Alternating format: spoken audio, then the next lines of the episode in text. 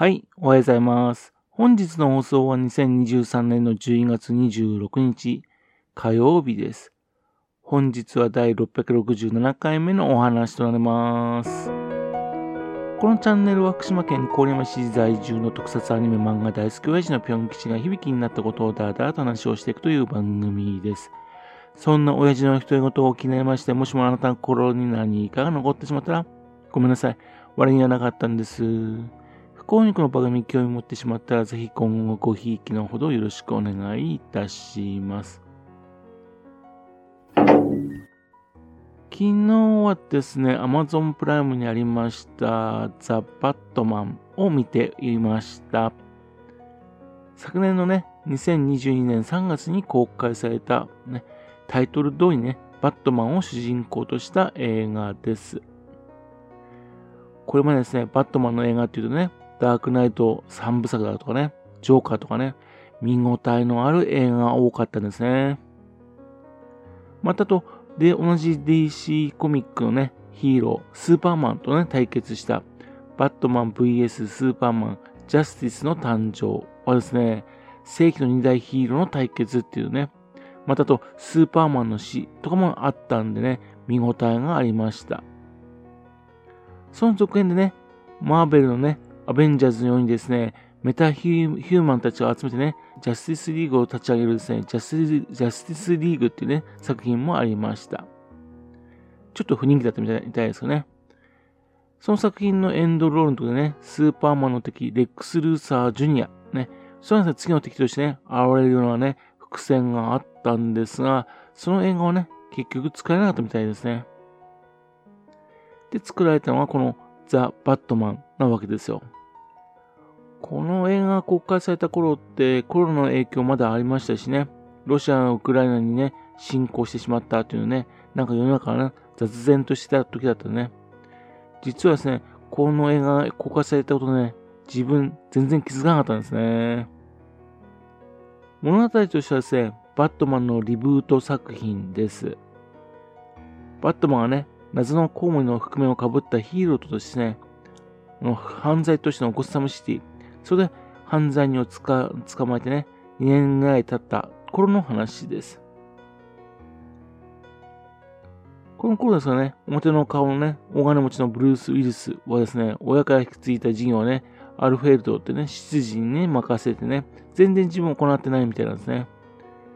で、4年はね、バットマンとなりましてね、悪人たちを捕まえて、ゴッサムシティの悪人たちに恐怖を与えてね、街をきれいにしていこうという活動をしてるんですね。その活動の動機はですね、親を悪党に殺されたことによるですね、その復讐としてね、悪人退治してるんですね。それらの場面がですね、ね、とても面白いんならいいんですが、なんか暗いしね、重たいんですよ。この映画ですね、全編暗いんですね。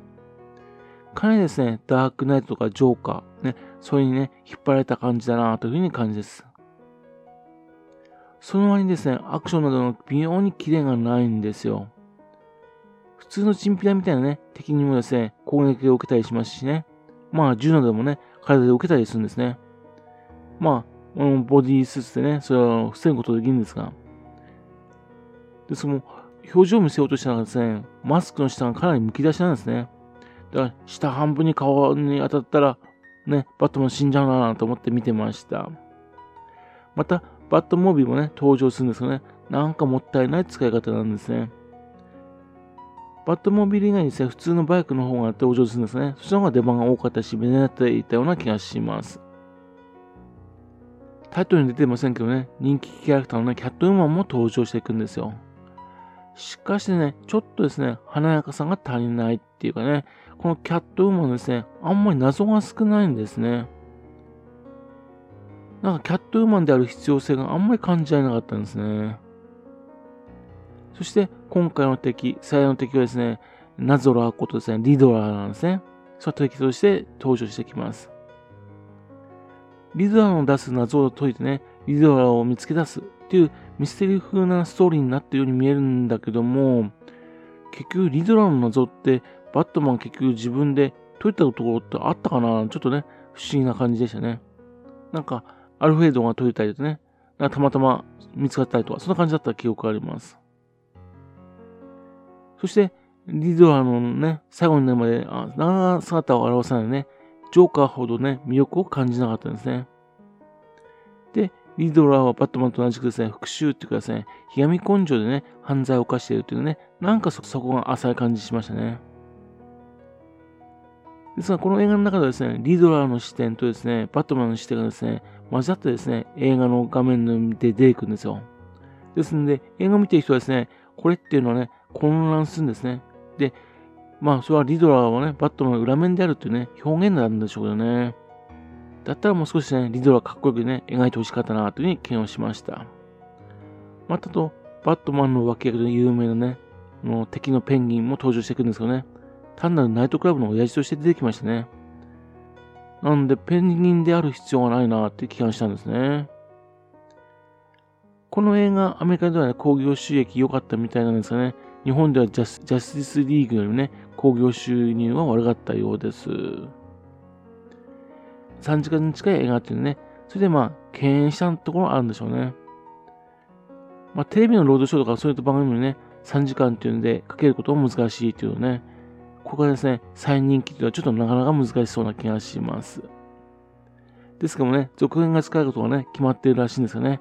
本当に使えるのかなって、ちょっとね、心配になっております。自分、バットマンの映画大好きなんですよね。ですが、今回ね、ちょっときつめに言わさせていただきました。というわけでね、今回はですね、ザ・バットマンを見たけどね、新しい素敵な面がね、あんまり感じられなかったんでね、ちょっと残念でしたっていう話でした。はい。それではまた次回よろしくぴょん吉のお宝の話をお付き合いくださいね。本日もくださいまして誠にありがとうございました。